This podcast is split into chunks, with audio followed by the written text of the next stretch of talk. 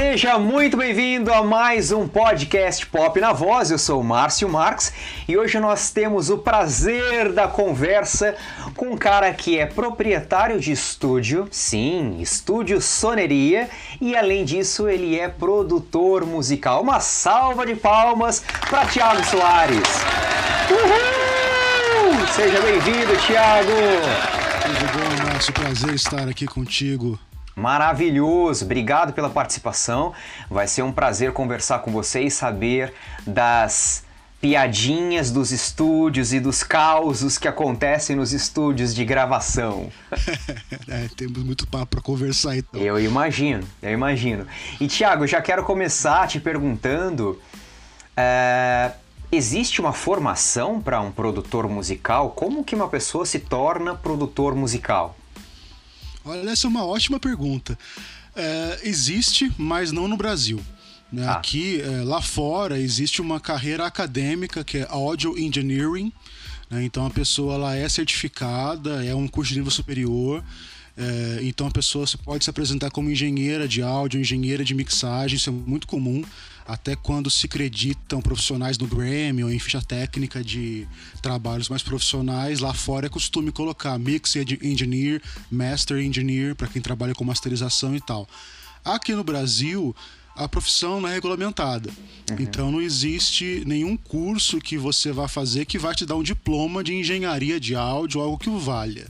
O que existe são pessoas com o que a gente chama de notório saber, né? Pessoas tá. que trabalham na área há dezenas de anos e que trabalham com, com cursos e que, enfim, divulgam informação e tal.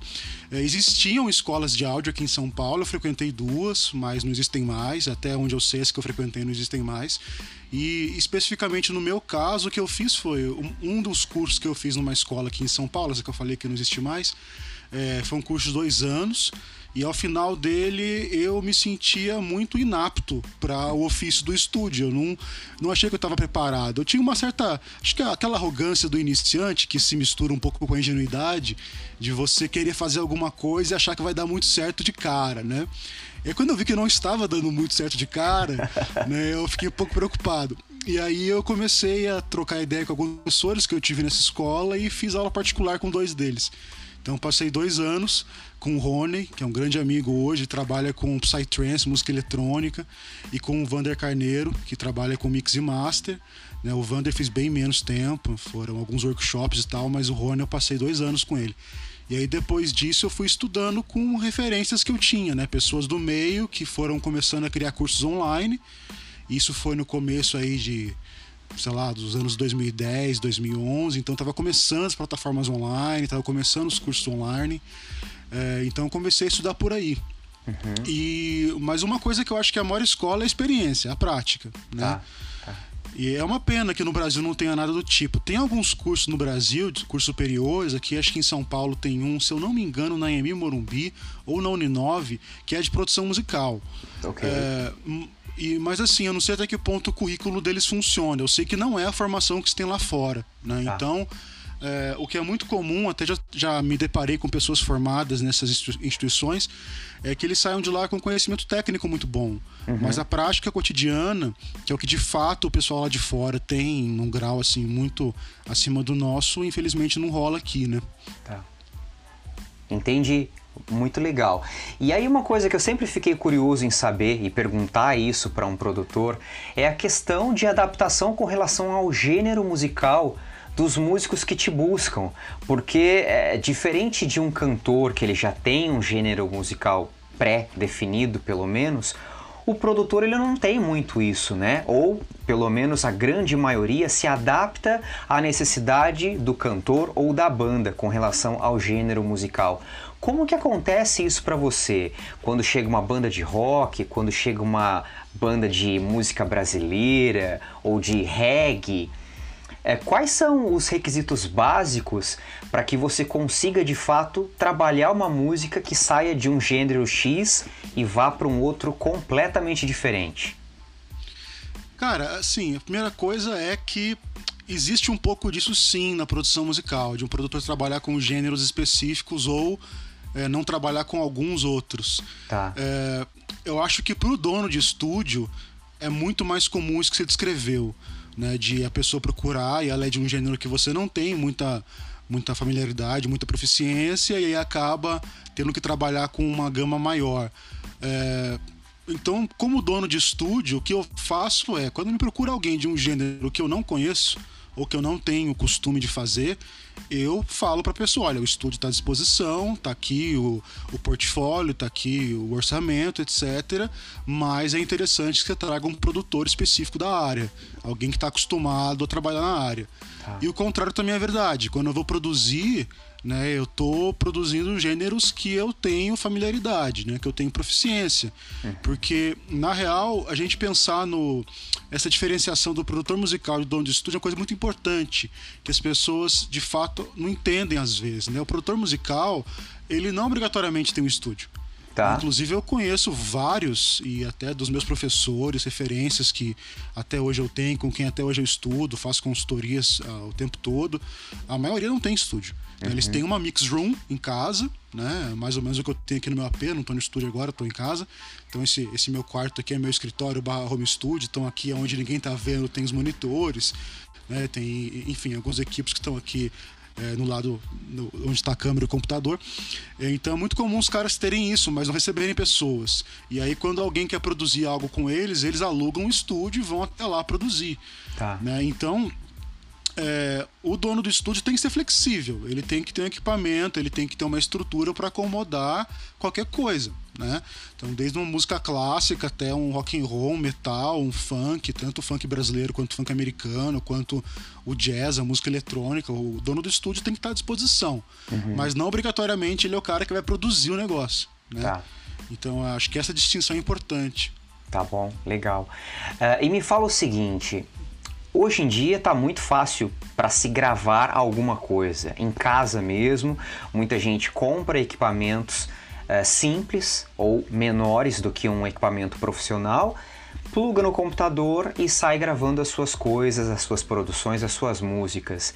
Como é que você vê hoje essa mudança de padrão do artista que às vezes dentro do seu próprio quarto ele consegue produzir alguma coisa e colocar nos streamings da vida para o uso de um equipamento profissional, de fato, estúdio bonitinho, tudo equilibrado e equalizado. Como é que você vê essa mudança de atitude nos padrões de gravação? Olha, inicialmente eu vejo muito bem. Eu acho que é um movimento muito bem-vindo, que gera um acesso para as pessoas né, de coisas que quando a gente era criança eram inimagináveis, né?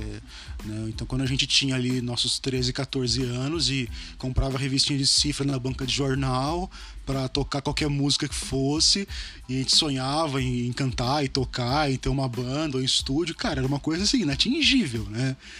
Tanto é que as gravadoras tinham um modelo de negócio onde o, o artista ele não ganhava nada. Uhum. Né? E eu conheço alguns casos de gente que tem disco de ouro e que não ganhou nem mil reais com, com o trabalho. Uhum. Porque a gravadora investia milhões na gravação, né? O estúdio é coisa cara. Uma máquina de gravação de fita de 24 canais na época ela custava coisa de 50 mil dólares, né? Uma mesa de som que era padrão de estúdio brasileiro, não vou nem falar dos americanos, mas estúdio brasileiro, uma que eu tenho hoje no meu estúdio, ela pertenceu ao estúdio dublagem aqui de São Paulo. Ela foi importada da Inglaterra em 92, eu tenho toda a documentação dela quando eu comprei do, do, do estúdio e tal. E, cara, custou coisa de, de 30 mil libras. Isso em 92 era um dinheiro absurdo, né? Então é o tipo de coisa que hoje uma pessoa consegue comprar com. Claro que a economia né, atualmente atrapalha um pouco, mas consegue comprar com consideravelmente menos investimento uhum. algo que vai dar uma qualidade satisfatória. Tá. Agora eu faço uma ressalva, né? Que a pessoa tem que ter um controle de expectativa. E essa é uma coisa que frustra muito quem está começando e que me frustrava muito e continua a me frustrar muito e eu espero que continue até eu morrer, porque isso me dá combustível para estudar cada vez mais. Então é, é importante é, ter esse, esse tipo de, de controle. Explico. É, a gente está acostumado a ver esses casos de sucesso, que nem a, a Billie Eilish, por exemplo, né? Que até você que me falava muito do. É Phineas, né? Que é o irmão dela. Isso. Que é o produtor. Você que me falava muito dele e tal. E é alguém, assim, muito talentoso, muito habilidoso, muito inteligente e que conseguiu gravar coisas que são fabulosas do ponto de vista técnico, artístico e, enfim, premiações e retorno financeiro, nem se fala, dentro do quarto, né? E tem clipes da Billy com ele, onde ela tá sentada na cama dele e, e você vê ali. Então, assim, qual que é o cuidado que eu acho que a gente tem que ter com isso? É, ele é um caso, a Billie Eilish é um caso, o Phineas é esse um caso. Uhum. E tem milhões de outros que não são iguais. Né? Então não significa que porque você tem acesso a uma interface de áudio com valor acessível, computador, a um software, a plugins, que obrigatoriamente aquilo vai chegar no ponto que o Phineas está automático, né? Ou que ele não teve que, que gastar um dinheiro considerável com aquilo também, estudar para aquilo também, uhum. né? E tem uma cultura, né, de, de, de, valorização da arte lá fora que aqui também não existe. Então acho que a pessoa ela tá começando com isso, ela tem que ter essa consciência de que, meu, 20 anos atrás isso seria impossível. Então ela tá dando um salto que é inimaginável para alguém dos anos 80, 90 como a gente. Mas segundo, que a expectativa que ela tem que ter é você começou legal, você está no caminho bacana, mas você está abrindo a porta para um universo. Uhum. Então tenha ciência de que o resultado que você vai ter, ele está equilibrado e de acordo com aquilo que você investiu e sabe. Tá. Então é sempre bom buscar essa melhora de equipamento, conhecimento e ir galgando posições, né? Porque, como eu falava da frustração, né? Você começa a fazer aquela produção e é uma delícia. Você que compõe sabe, ficar 20 horas tendo ideias e gravando coisa e tal, e mixando. E aí você fala, cara, isso tá ótimo. Aí você dá uns dois dias, aí você volta ouvindo e você vê que não tá igual o som daquela banda que você gosta, ou que não tá igual. Isso frustra. Uhum. Né? Então isso é uma coisa que te gera duas possibilidades. Ou você sei lá, não percebe ou não se importa e segue o jogo e tá ok, nenhum problema. Ou a pessoa faz como eu faço, que fica inconformado com aquilo e vai procurar informação, vai estudar, né? E você sabe o quanto eu sou conformado com as coisas que eu faço, né? Então, isso, isso para mim me leva a procurar, né, informação e tá sempre em constante evolução. Então, acho que feita essa ressalva, né, um movimento que é fantástico. E é importante que cada um que queira se envolva nesse movimento, só temos a ganhar, né? É, eu acho, eu acho muito bacana, inclusive, porque é bem isso que você está falando. De qualquer forma, no final das contas, o mais importante é o conhecimento que você tem à disposição desse equipamento que está muito mais acessível. Né? Hoje, se você tem uma placa de som e um bom microfone, você consegue gravar. Agora, o que você vai fazer com esse material bruto é uma outra história, porque aí depende muito mais do know-how, do seu conhecimento, do quanto você estudou para habilitar todo aquele material captado, né? E aí pensando justamente nisso, eu quero te perguntar, e agora talvez seja uma pergunta mais técnica, para essas pessoas que de repente querem investir um pouco mais em gravar dentro do seu quarto, dentro do seu estúdio, Quais são os requisitos mínimos, os equipamentos mínimos que essa pessoa precisa adquirir para ter um equipamento de qualidade e, obviamente, uma boa qualidade de gravação? É, eu acho que a primeira lei do áudio que a gente tem que é, escrever em pedra é: não existe custo-benefício. Então, quanto mais alto o custo, mais alto o benefício. Quanto okay. menor o custo, menor o benefício. Então, não existe, ah, não, me fala um equipamento aí que é custo-benefício. Meu, assim, algumas economias, elas infelizmente são burras. Então, eu não estou dizendo que não dá para você fazer uma, uma, um investimento pequeno com coisas boas, não é isso. Uhum. É que essas coisas boas, elas estão dentro de um nível. E você vai ter resultados de acordo com aquilo. E tá tudo bem. É ok. Uhum. Agora, o que, o que às vezes frustra a pessoa ou deixa ela um pouco né, contrariada é quando você fala, cara, olha, então, isso aqui tá muito bom, isso aqui tá ok, mas não está no nível profissional. Tá faltando algumas coisas aqui né, para isso chegar no nível profissional de lançamento ou de divulgação e tal. E isso também é uma autocrítica, tá? Eu também falo isso sobre mim. Eu estou constantemente né, depositando economias e dinheiro em equipamentos para isso. Né? O estúdio é um balde furado, ele não vai te dar retorno financeiro, você não vai ganhar dinheiro com isso. Né? Então, se você quer fazer um estúdio para ficar rico, desista. Né? Você vai ser o cara que vai andar com um carro vagabundo e vai ter sempre prestações para pagar e elas são infindáveis, não adianta, porque você não vai completar nenhuma coleção. Uhum. Mas voltando à sua pergunta, né? É, o, o, começo, assim, o básico do básico do básico é o computador. né, que aguente o processamento da, da gravação, do playback dos plugins. Uh, e aí, assim, matéria técnica, o padrão da indústria do áudio para computador é Apple, né, Mac. É, isso porque o sistema e o hardware conversam muito bem, né? Então, dificilmente você vai ter problemas de execução durante um trabalho no Mac. E se tiver, você vai conseguir resolver muito mais fácil. Né? Eu não uso Windows há muito tempo, mas quando eu usava dava uma dor de cabeça. Eu tinha uma placa de áudio, cara, que toda vez que eu ia gravar mais de 4, 5 canais, ela tinha 8 canais. Toda vez que eu ia gravar mais de 4, 5 canais, eu tinha que reinstalar o Pro Tools e formatar o computador. Meu então, Deus. porque. E assim, era original, eu paguei por aquela porcaria do Pro Tools 9 que eu tinha na época. Então era um inferno. Eu ia gravar uma bateria, eu tinha que fazer um, formatar o computador. Então, tudo bem, pode ser que faz tanto tempo e hoje tenha evoluído, mas. Então, no mínimo, é um computador que vai aguentar o tranco. O que isso quer dizer hoje? Olha, acho que a pessoa tem que saber quanto ela pode gastar. Compra o melhor que você puder. Uhum. E trabalha com isso. Se é para comprar um, um, um, notebook Windows, você pode talvez com 100 reais colocar um SSD nele já vai melhorar pra caramba o desempenho. Tá. Então vê o que você pode comprar e compra. Segunda coisa, interface de áudio. E aí no mercado atual, o que é muito comum é que a gente chama de interface all-in-one, né? Porque na realidade, no estúdio é, profissional, você não vai ter geralmente uma interface de áudio. Você vai ter tudo que ela tem separado em vários equipamentos diferentes. Uhum. Então, por exemplo, o que a interface de áudio faz?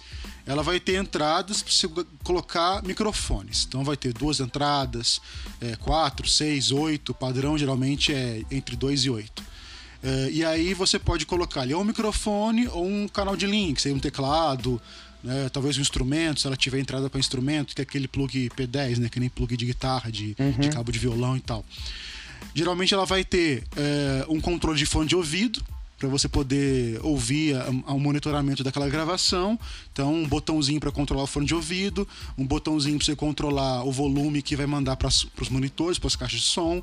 Geralmente ela vai ter, aliás, ela vai ter que ter um, um conversor, que é o que vai converter o áudio analógico em áudio digital e mandar para o computador.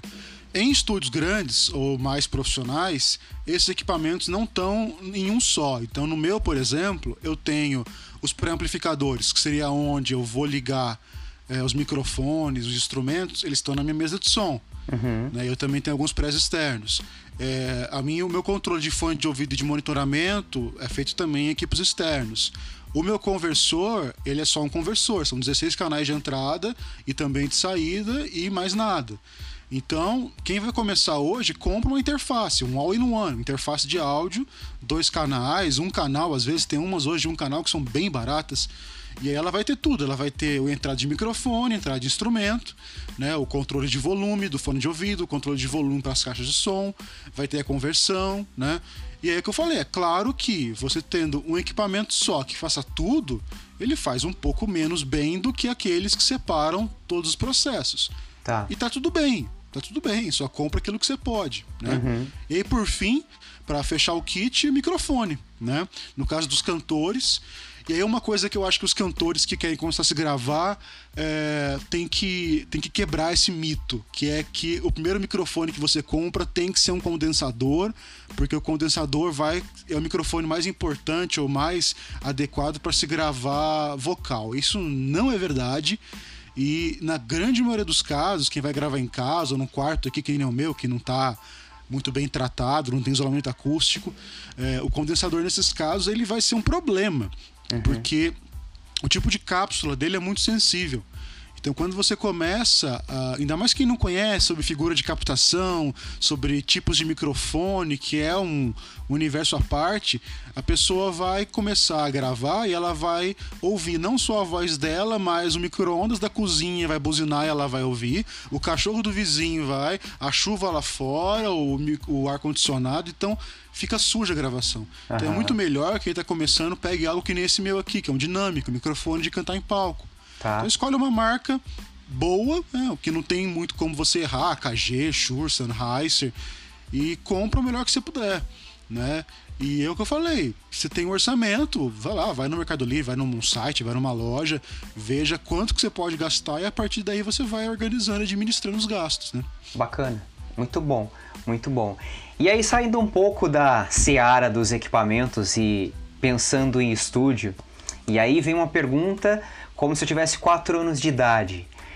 Qual é o papel do produtor musical? O que, que o produtor musical faz? Cara, é, é, acho que essa é a pergunta que toda banda desse planeta deveria ouvir, né? Não, não, que eu seja a melhor pessoa para responder, longe de mim, né? Mas eu acho que todo artista, todo, toda banda tem que ter isso muito claro, porque eles não têm, cara. E eu vou te falar que Olha, eu não vou dizer que é 100% porque eu posso estar sendo injusto, mas quase 100% dos problemas que eu tive e tenho dentro do estúdio é por causa disso. É, eu acho que essa dúvida é muito comum, inclusive para quem é iniciante, porque eles acham que ter um produtor musical, e a gente tem alguns nomes bem famosinhos, né, no Brasil, uhum. e aí a, a maioria das pessoas acham que ter um produtor musical é o cara que vai colocar você no programa do Faustão no domingo à tarde.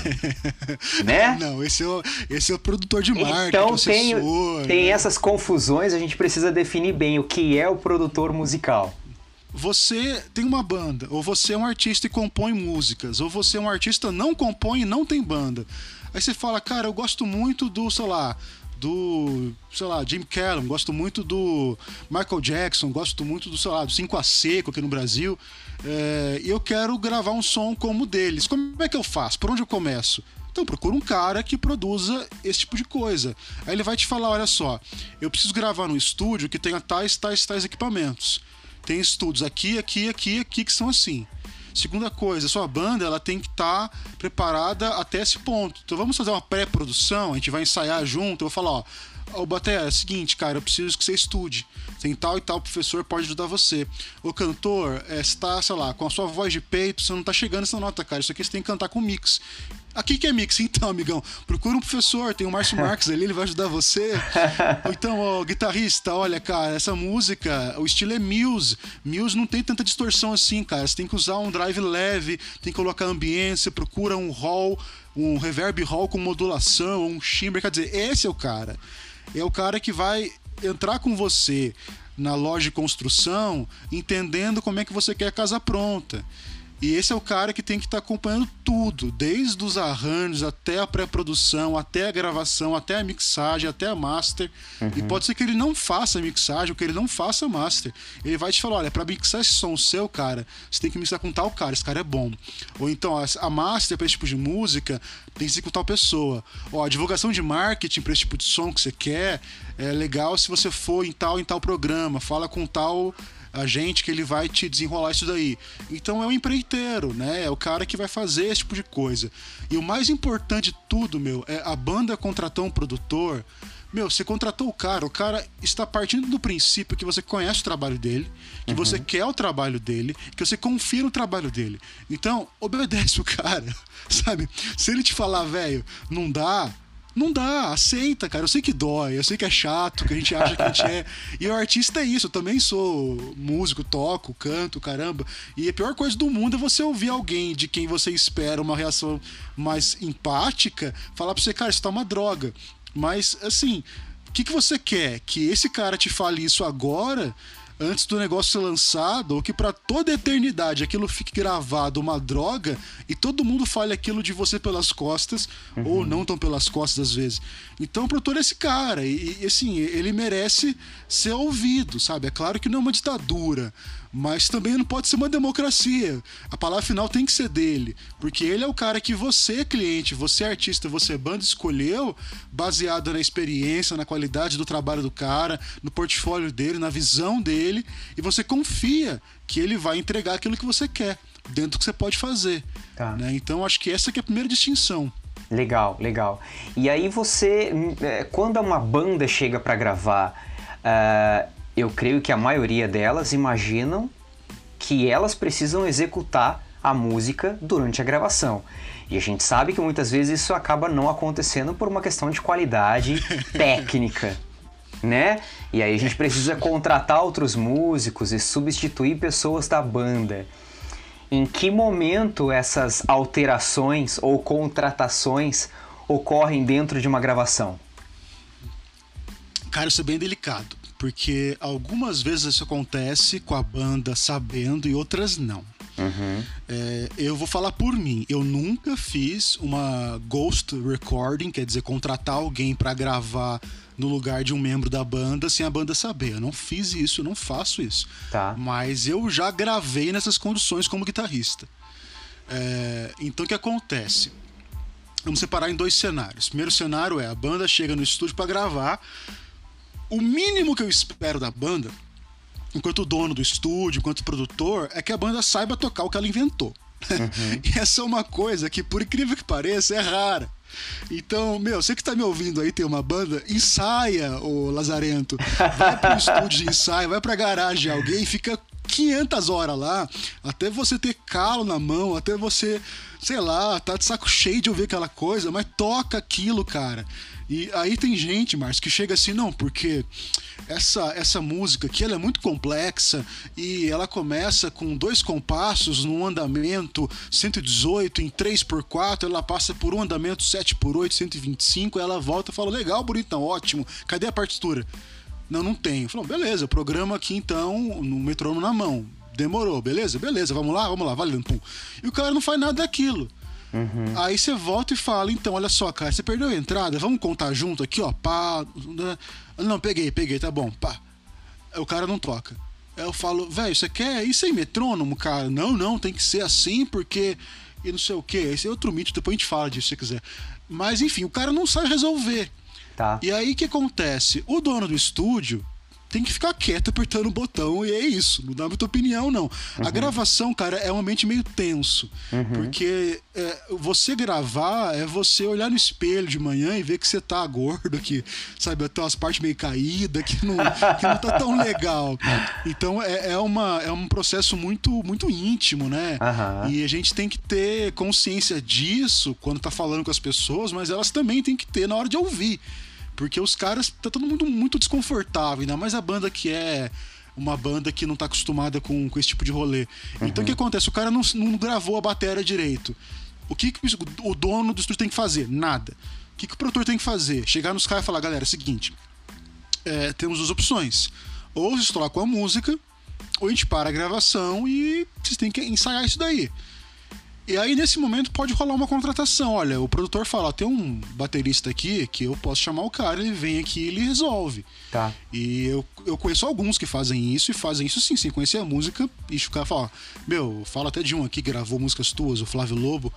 Eu falo pra ele, cara, a música é assim, assim, assim. Ele ouve uma vez e vai lá e toca, acabou. O cara, ele chega e resolve. Uhum. Só que às vezes a banda não, não quer fazer isso, porque ah, a banda é minha, a música é minha, eu quero gravar e tal. E aí gera alguns problemas, né? O pior deles, que é a coisa que eu tenho tentado fugir dessas, mas, cara, é muito normal e eu peço encarecidamente para quem nos escute reflita sobre isso. Que é assim, não, eu gravo aqui e depois, quando for editar, vocês resolvem. Então, não. Isso não existe. Porque, assim, o microfone só está captando o que ele está escutando. Se ele tá escutando um som meia boca, não adianta, cara. Vai ficar, por mais que a gente consiga mexer e aumentar e pá, não, não vai chegar onde você quer. Okay. Porque o cara, né, tá tocando com mão de alface e quer ouvir o Mike Portnoy depois. Então não vai rolar. Né? A banda toca lá, com todo respeito, que nem é carreta furacão e quer ouvir no final Foo Fighters. Não vai rolar. né? Então, esse é um cenário. A banda não consegue executar, pode se contratar alguém, né? Mas geralmente a solução é o produtor, o mixador, o editor ter que se virar nos 30 para compor ali um mosaico e, cara, quanto a isso você tem você pode ter certeza que todo mundo trabalha com estúdios tem um milhão de histórias e prints para mostrar de baterias recortadas e enfim, isso é uma festa. Agora, tem um outro cenário, cara, que rola muito em estúdio grande. Uhum. Né? Eu conheço vários casos, como te falei, já participei disso como músico contratado, e aí, assim, né? Nem sei para quem foi que eu gravei, não, não tive acesso. E não vou entrar no debate se isso é certo ou não, porque não me compete, cada um que, que pense na, onde o calo aperta, mas o que acontece? A banda chega no estúdio grande e vai no estúdio grande porque o estúdio oferece grandes vantagens, uma estrutura, tem um nome, tem uma história e tá ok, né? Uhum. Tem mesmo. E aí a banda vai gravar, é, só que a galera percebe que, a galera do estúdio percebe que aquilo não vai chegar aonde a banda quer. e que a banda vai dar problema. Então, por tá. exemplo, aquele, aquele baterista, aquele baixista, aquele guitarrista vão ficar ali, sei lá, 15 horas para desenrolar uma coisa que o produtor ou o cara que tá ali de técnico de, de gravação sabe que em duas ele faz com outro cara. Então uhum. o que uhum. ele faz? Deixa o músico gravar e ficar felizão gravando. Tá uma porcaria, mas ok, o músico não tá percebendo isso. Aí ele gravou em poucas horas, ele liga para alguém, contrata e fala: Olha, eu preciso que você grave uma guitarra, uma bateria, tal coisa, assim, assim, assim. Ele vai lá, paga e tá lá, né? No fim das contas, a banda nem fica sabendo, quem paga por isso é a banda, assim, nem fica sabendo. Okay. E não percebe também no final o resultado, né? Cara, ah. isso tem caso disso no Brasil desde de que inventaram gravação no Brasil e até hoje acontece, né?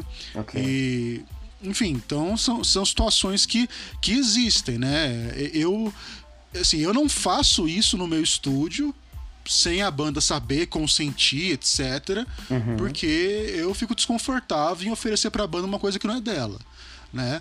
Mas se ela quiser, ok, né? E aí não tem problema nenhum. Lógico, lógico. Eu acho que talvez a, a parte mais importante seja dessa discussão que é isso, é como você disse, gravar em estúdio é um momento delicado, é um momento realmente de exposição, porque é onde todos os problemas são amplificados ao nível máximo, né? É ali que você ouve que você não sabe tocar bem, você percebe que não tem técnica, você percebe que para cantar aquele trecho como você imaginou que seria, precisa passar por um processo e talvez seja até ingenuidade, agora eu vou trazer um pouco pro, pro lado do cantor, é, talvez seja até um pouco de ingenuidade dos cantores acharem que quando ele vai para o estúdio ele tem que fazer em um take, como se fosse um show ao vivo e vai ficar tudo lindo, maravilhoso. E aí quando ele canta a primeira vez e percebe que, putz, eu não, não consegui chegar, não consegui fazer, não consegui trazer a emoção que eu buscava e tem que fazer de novo, eu já começo a me sentir um cantor menor, um cantor deficiente. Eu acho que é bem entender que gravar em estúdio é procurar o melhor do melhor do melhor de você. E isso às vezes é como você disse, vai levar 4 horas, 15 horas, depende da complexidade do que você está produzindo. Como que você se sente quando você está dirigindo um cantor? Uh, seja um cantor já com experiência em gravação ou um cantor iniciante, como é que é lidar com esse ego do cantor dentro do estúdio? Cara, é, quem me ajudou muito com isso foi você. Porque eu sou aluno do Márcio, né? Tem o que? Uns, uns dois anos e meio já. Agora com a pandemia faz tempo que a gente não se encontra, né? Mas assim que o mundo voltar ao normal, se Deus quiser, a gente vai voltar às nossas aulas. E aprendi muito com você sobre isso. Eu lembro de, um, de uma banda que eu gravei que tinha um vocalista que ele cantava muito bem. Só que é, a voz dele não fazia muito sentido para mim. E eu não sabia o porquê, porque eu não estudava nada na época de canto. Uhum. Então eu não conseguia falar para ele o que eu queria, porque eu não sabia o que eu queria. Eu sabia que a voz dele não chegava nos agudos que eu sabia que ele tinha, mas que ele não conseguia acessar. Tá. E aí foi curioso porque eu gravei esse cara uma vez, e aí um ano depois eu gravei ele de novo. E nesse um ano eu fiz aula com você. E aí, na hora que ele foi lá, eu percebi que ele estava cantando na extensão máxima de peito. Que uhum. ele não estava indo pro, pro mix ou pro M2, ele não, não tinha essa, essa técnica. Tá. E aí eu pude falar para ele, falei, ô fulano, é, por que, que você não canta isso com uma voz mista?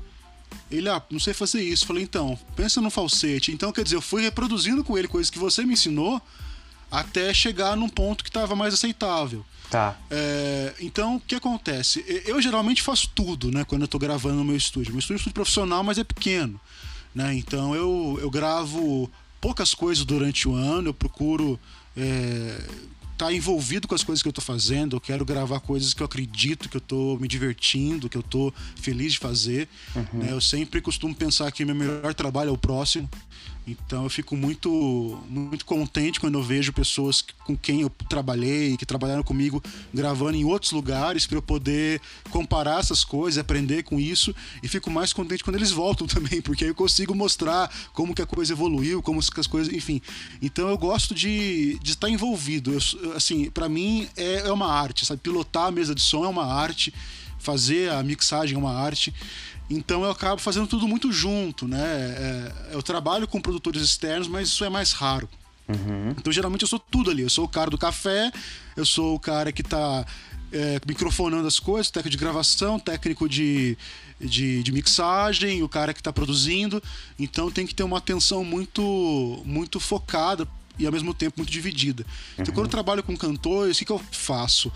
O trabalho de pré-produção tem algumas conversas um pouco mais longas.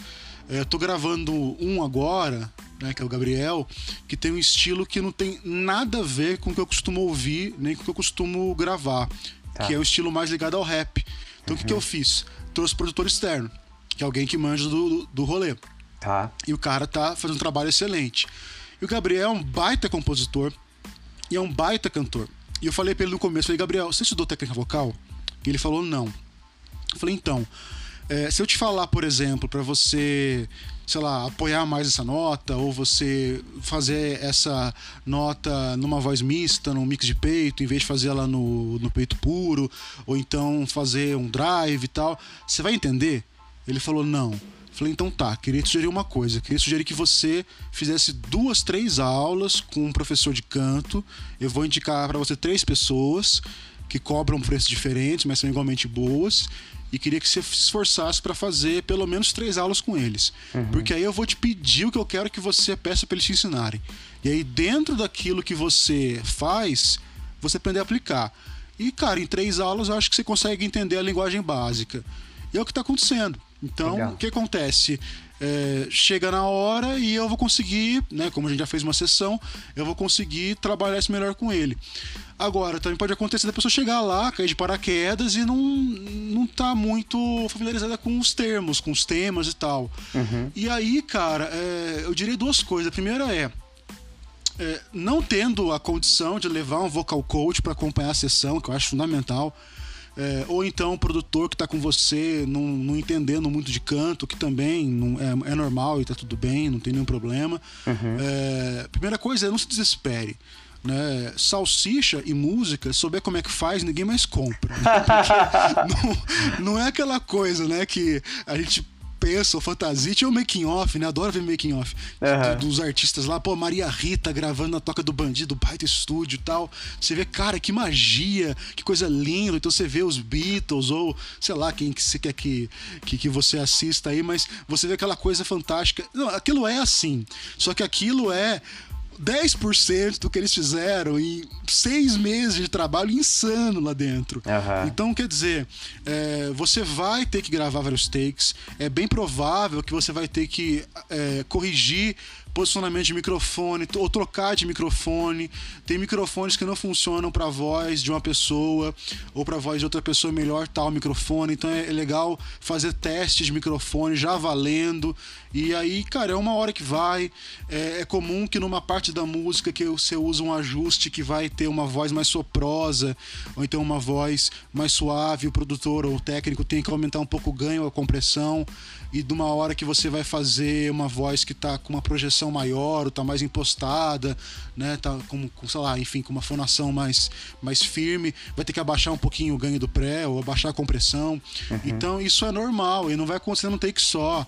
Né? Então não se desespere, você tem que saber que é, o estudo que você faz em casa antes de gravar aquela música, ele tem que estar tá em dia. Porque na hora que você chega lá, tem tempo para ajustar e muita coisa que você ensaiou você não vai fazer, porque vai mudar tudo na hora. Uhum. Né? Ou porque alguém teve uma ideia legal, porque você entendeu uma coisa diferente. Né? É, ou porque de fato não funcionou, mas é, tenha, tenha calma, né? Porque nesse momento você tem que respirar fundo e entender que tá tudo bem, faz parte do processo. Ninguém chega lá e grava de uma vez, uhum, né? Uhum. E ou se chega, isso é fruto de anos e anos e anos de experiência e ensaio, né? Uma coisa que eu costumo também pedir para os cantores que gravam comigo é, isso é bem recente, né? Então acho que o Márcio não pegou essa, essa parte ainda. É assim, antes de gravar, eu quero que você me mande 20 áudios cantando a música a capela. E assim, é, não quer dizer que eu vou ouvir, tá? Eu vou ouvir uma coisa ou outra, mas é, é, que eu quero que o, que o rapaz, a moça, cante aquilo 20 vezes, porque é muito comum a gente cantar, e eu sei como é que é, cara. Eu também estudo canto tal, não sou lá muito, muito bom nisso, mas estou estudando, e com, com o Márcio eu chegarei lá.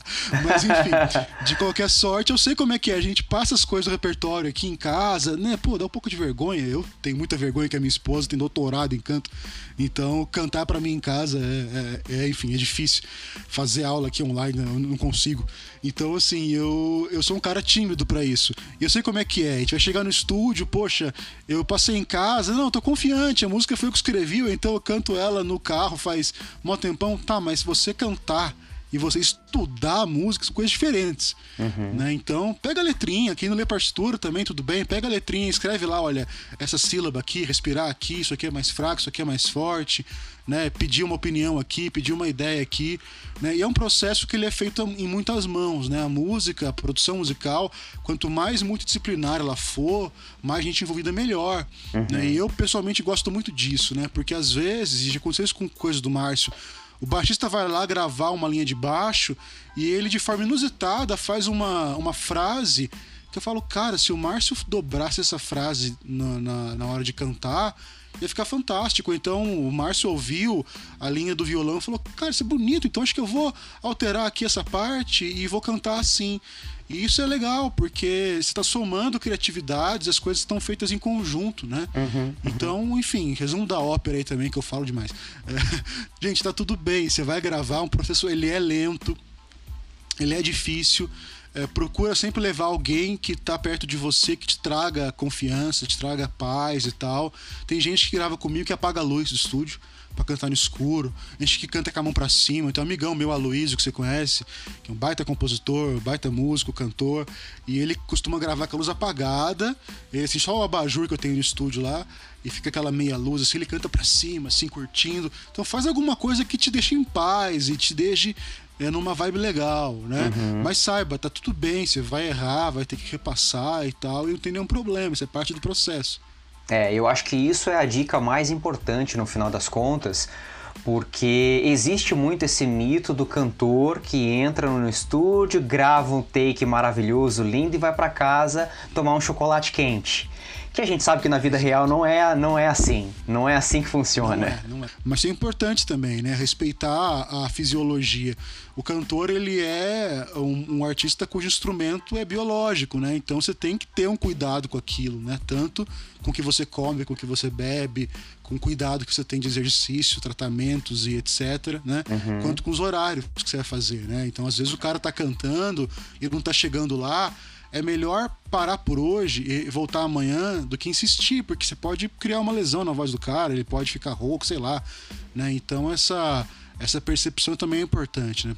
É, eu acho que a, além da questão técnica, e aí técnica não só do cantor, mas de todos os músicos de uma banda que entram no estúdio para gravar, eu acho que a dica principal nesse sentido é que você vai fazer errado, vai ter que repetir, vai precisar repensar em alguns momentos, porque nem sempre, quando você chega com uma ideia dentro do estúdio, aquilo é aplicável. Então muitas vezes você tem que mudar alguma coisa, elaborar de forma diferente e principalmente repetir consequentemente para que aquilo chegue na qualidade que você está buscando. Talvez isso seja o mais uhum. importante. E aí, para finalizar, eu quero te perguntar justamente é, qual é o processo para que uma pessoa consiga sair com a sua música gravada no final de uma sessão de gravação? O que é que ele precisa ter no início, no meio e no fim para que isso saia de maneira feliz? É mais fácil para o artista se divulgar, para ele gravar, para ele se lançar. Uhum. Mas como que é o processo, né? É, eu lembro, eu, assim, eu adoro analogias, né? Meu pai me ensinou quando eu jogava truco, quando eu era criança, que das três rodadas do truco, a primeira é que mais vale. Então, se você ganhar a primeira rodada, você já tá no meio caminho andado. Então, tiver o zap, gasta na primeira, tiver o 3, gasta na primeira, porque a primeira é que mais vale, é o caminhão de areia. E eu costumo dizer que, né, analogamente, a pré-produção, cara, é o caminhão de areia, é a primeira mão do truco. Uhum. Não adianta nada. E essa é uma coisa que, infelizmente, e eu sei, eu sei como é que é, porque a galera trabalha o dia inteiro, não tem muito tempo, gravar o negócio, poxa, é um baita sonho, um baita, não, é, não é barato. Então, tem muita coisa que acontece, muita composição que surge, muito arranjo que nasce na hora de gravar. Isso é ok mas funciona melhor quanto, quanto mais experientes e melhores forem os músicos.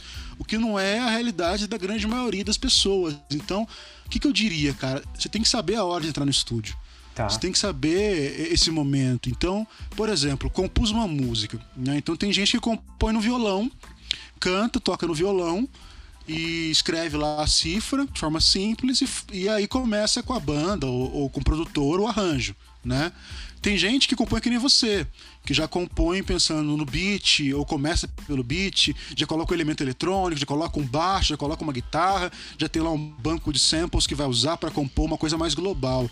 Uhum. Então a pré-produção fica mais, mais pronta mais rápido, né? Tá. Isso é muito importante, né? A pré-produção é um rascunho. E assim, todo mundo faz isso em arte, gente, até pintor, né? Quem pinta tela, é muito comum você ver por aí, você vai estudar, sei lá, arte renascentista ou arte moderna, que seja, você vai ver que o pintor antes de fazer um quadro gigantesco, ele fez um rascunho para entender onde é que vai colocar as coisas. Isso é fundamental, né? A pré-produção é isso. E nela você faz o arranjo, nela você experimenta algumas coisas, né? Porque você pode fazer em casa. Você pode comprar seu notebook, sua interface, seu microfone e fazer em casa, né? Eu recomendo que faça com o produtor junto. Para ele estar tá ciente, falar, olha, acho que não é por aqui, acho que é por ali, acho que é por aí o estilo tal, é melhor tal coisa. Aí, bom, tudo pré-produzido, segundo passo, escreve. Bota no papel, escreve a letra. Quem sabe partitura, escreve partitura. Quem não sabe, escreve a cifra. Mas pelo menos tenta colocar lá a velocidade da música, andamento mais ou menos. Né? Hoje é muito comum gravar tudo separado, né? Que não é. Enfim, é uma, é uma forma de gravar, é a mais comum hoje em dia em estúdio pequeno e médio. É, mas não é a mais usada lá fora, por exemplo. Né? O ideal, uhum. Entre aspas, seria gravar todo mundo junto, né? Ah. Mas poucos têm espaço para isso. Mas enfim, é, então o metrônomo é, um, é uma guia de, de velocidade para todo mundo tocar naquela velocidade e tudo se encaixar depois e ficar legal. Uhum. Então escreve lá, olha, isso aqui está em 120 BPM, 150 BPM. Escreve a harmonia com os compassos certinho já. Então aqui, é, é essa frase aqui, sei lá, Hilário Hilarie, tem um compasso aqui, vai ter a nota Sol, depois em um Lá menor. Então isso ajuda. Chega no estúdio, o técnico, o produtor já tem um mapa da música. Olha, o solo vai entrar aqui, a bateria começa aqui, tem um backing vocal aqui. Faz esse mapa. Isso é muito comum. Quem já viu grade orquestral de música clássica sabe que o maestro tem na frente dele a partitura com tudo. Né? Todos os instrumentos, todas as linhas, o coro. Então ele está vendo aquilo no global. Ter esse global é fundamental para você entender onde você vai chegar. Uhum. Aí, bom, tem isso pronto? Ensaia. Ensaia até você enjoar da sua música, porque você vai enjoar da sua música. Então ensaia, ensaia, ensaia, ensaia. Ah, qual que é o nível que eu tenho que estar para entrar no estúdio? Cara, você consegue pegar a música, tocar do começo ao fim sem errar? Consigo, tá bom, entra. Não, não consigo, então ensaia mais. Ou então muda a música. Pode ser que o cara queira, queira cantar uma nota que ele não tem, pode ser que o cara queira tocar uma velocidade que ele não tem. Então, ou você desenvolve mais, ou muda o arranjo. Né? Uhum. Então, compôs, pré-produziu, escreveu, ensaiou, vai gravar. E aí, na hora da gravação, uma coisa que eu pego muito no pé, cara, do pessoal é o seguinte. Agora que a pandemia é mais fácil, né? Que eu tô gravando muito menos e quando gravo vai uma pessoa só. Né? Aí tem que fazer a faxina no estúdio antes e depois. Mas no mundo normal, né? E a banda inteira.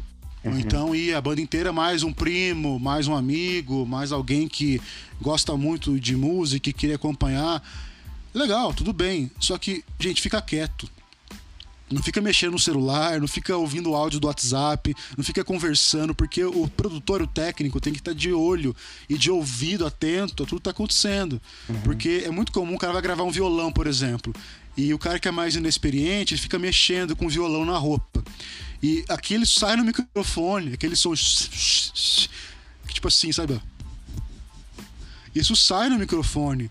É na hora que você está gravando, você está ouvindo isso, você fala, pera aí, vamos lá, troca o microfone, fala pro cara, dá um toque nele e resolve. Se você não escuta, que é um som muito baixo, na hora que você comprime aquilo e vai mixar, aquilo atrapalha. E pode ser que inutilize a, a faixa. Tá. Então a galera que está acompanhando, meu, fica quieto, tem atenção, né? dá um suporte se precisar, mas se não der, se divirta ali, curta o momento, mas fica de boa, não fica, né, atrapalhando ali o processo, porque na hora que for a sua vez, você também quer estar tá lá dentro, é, concentrado, você não quer ter distrações. Claro, né? claro, executando, então, né? tem a hora de curtir. Exato, né? A galera tem que curtir, tem que ser divertido, eu gosto muito disso, né? Então eu, eu gosto muito de instrumento, tenho muita coisa, coleciono um monte de instrumento e equipamentos e tal. Então eu gosto quando chega lá um guitarrista, um violonista, de passar vários instrumentos com ele, vários amplificadores, vários microfones. Isso é divertido pro cara, é para mim também, pra gente ver como é que vai ser o som mais legal. E, e enfim, essa alquimia de construir o som, né? Uhum. Então não é para ficar um ambiente autoritário e chato, mas a galera tem que saber que tem uma, uma norma de conduta para estar tá ali, tem uma postura para estar tá ali, né? Sim, Você não sim. pode estar lá tomando uma cerveja, fumando alguma coisa, ouvindo a musiquinha enquanto o cara grava, meu. O cara tá, né? Então essa é uma coisa importante. Depois você vai ter a edição, né? Que eu costumo trabalhar com edição com um ajuste fino. Eu não gosto de fazer uma edição radical, porque edição radical significa uma gravação mal feita. Né? Então, uma gravação mal feita pode acontecer por N motivos, até por culpa do produtor e por culpa do técnico. Então, tá. já fui muita cagada na minha vida gravando. Mas, é, geralmente, o músico não está preparado, ou aquela, aquela coisa que eu te falei, de é, o cara vai gravar alguma coisa. Eu tenho, tenho um caso aqui com parênteses. Gravei uma banda uma vez, o baixista dela, que era o dono da banda, era o cara que bancava tudo, né? E eu nunca tinha gravado o cara. O cara falava, eu estudei com não sei o que, eu toquei com não sei o que, eu tenho tal equipamento. Falei, meu, o negócio vai ser da hora. Aí o cara chegou lá, e eu juro pra você, cara, que assim, a música, a introdução era assim: pá, dois, três, quatro. E tinha que tocar uma nota na cabeça do tempo. Então fica pom, pom, pom, pom. E ele não conseguia. Então fica tipo, pá, pom, pá, pom, pá, pom. Aí ele tocou, eu virei assim, olhei pra cara dele e falei, vamos de novo? Porque, né, vai que. Não, vamos. Aí tá. Aí de novo, pá, pom, pá, pom, pom, pá. Aí eu olhei e falei pra ele, cara, deixa eu só entender. É, a ideia é assim, né? Tom, tom. Ele é isso mesmo. Aí eu abri assim no, no monitor falei, então, olha só, aqui ó, tá o tempo e aqui tá você. Então, ouve metrônomo e tenta tocar em cima. Vamos lá, vamos lá. Pá, e, cara, não deu. Que constrangedor, Aí eu né? percebi. Né? Não, e assim, eu não tinha o que fazer, porque ele é o dono da banda, eu tava pagando o negócio. Eu não posso ser grosso com o cara. Lógico. O cara tá lá no, no negócio que.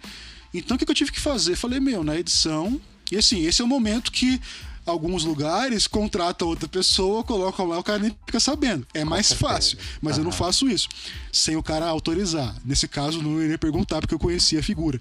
Mas enfim, eu tive que ficar editando e, cara, eu levei acho que umas 17 horas para editar uma música sabe? Então, assim, é, essa edição, ela tem que ser uma coisa pontual, você tem que aparar uma aresta, uhum. né? Então, é, quer dizer, é, é uma pecinha do bumbo, do, lá, da bateria que o cara tocou fora do tempo, cara, puxa um pouquinho pra cá. É uma nota que o cantor cantou fora, tá bom, abre autotune, abre melodyne e arruma ela, uhum, né? Uhum. É, é uma afinaçãozinha de alguma coisa, um tempo de uma guitarra, é coisa pouca, né?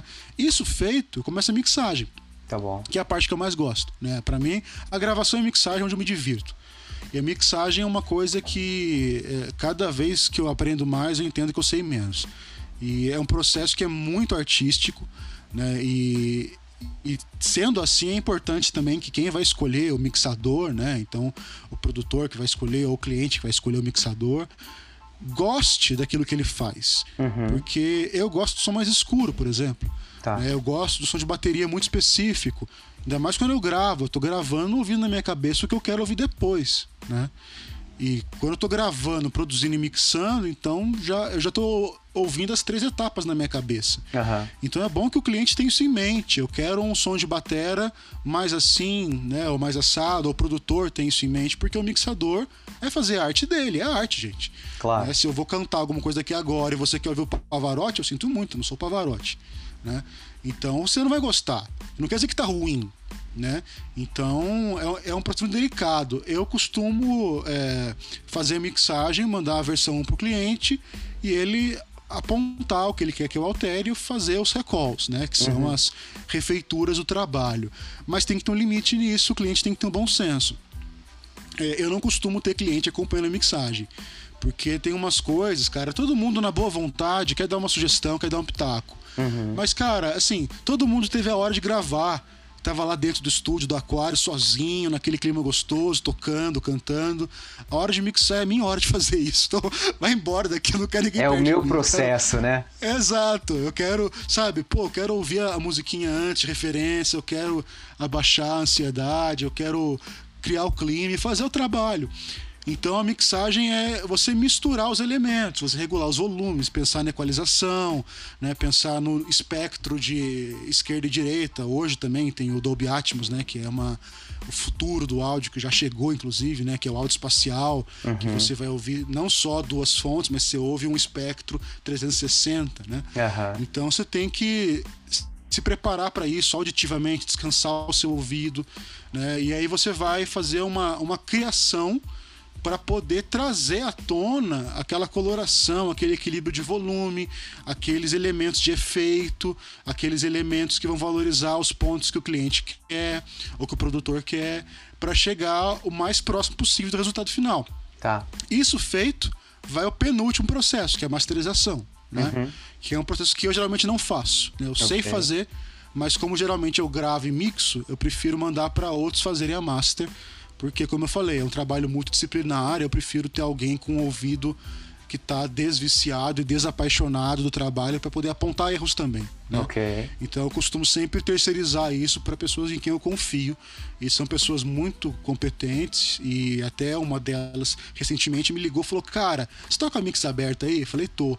Então, posso te falar umas coisas? Falei, pode. Ó, pega essa voz aqui, faz tal coisa, faz o que lá. E, meu, olha, eu aprendi tanto com ele nesse processo, porque eu tinha produzido, gravado, editado, mixado, eu não estava ouvindo mais os, os, erros que ele viu.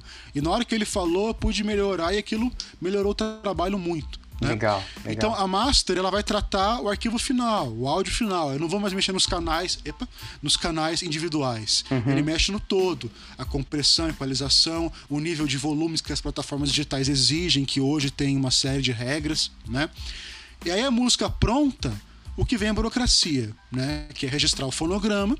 Então, para isso, a pessoa tem que ter um registro profissional numa associação ou no sindicato. Né? Eu sou filiado da Abramos. É, é fácil fazer isso, é gratuito, até onde eu sei.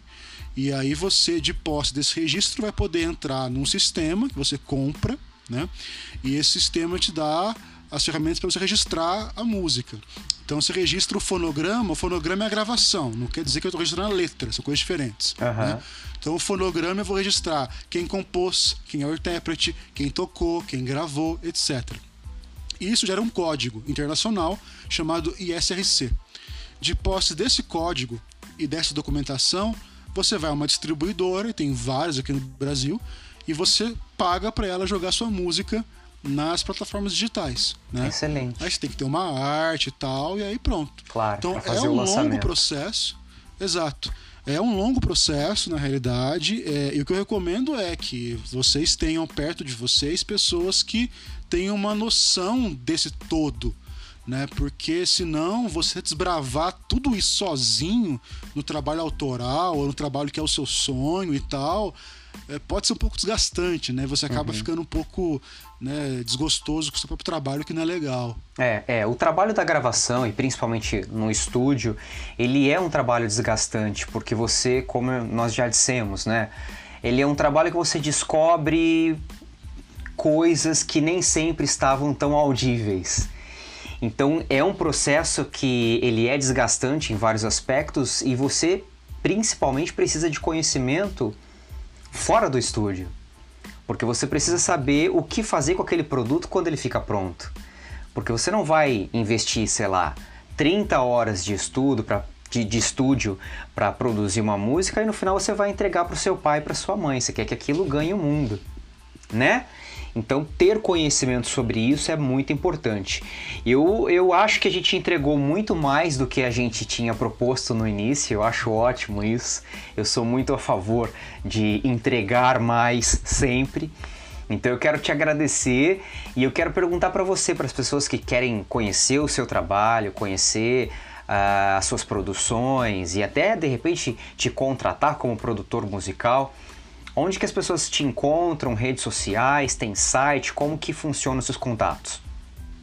Bom, é, eu tenho perfil no Instagram do estúdio, né? Estúdio.soneria.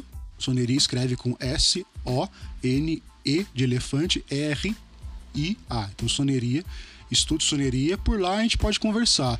É, o portfólio do estúdio está no Spotify, então geralmente eu monto uma playlist de acordo com o estilo do cliente, né? Uhum. Não tem muito porquê eu enviar, sei lá, uma, uma música de metal para alguém que gravar um jazz.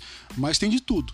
Né? Então, quem quiser conhecer o trabalho, tanto de gravação, quanto de produção, quanto de mixagem, só entrar no Instagram, procurar Estúdio Soneria, manda uma mensagem por lá que a gente conversa. Né? Super Legal. simples. Muito bom, fantástico, Thiago.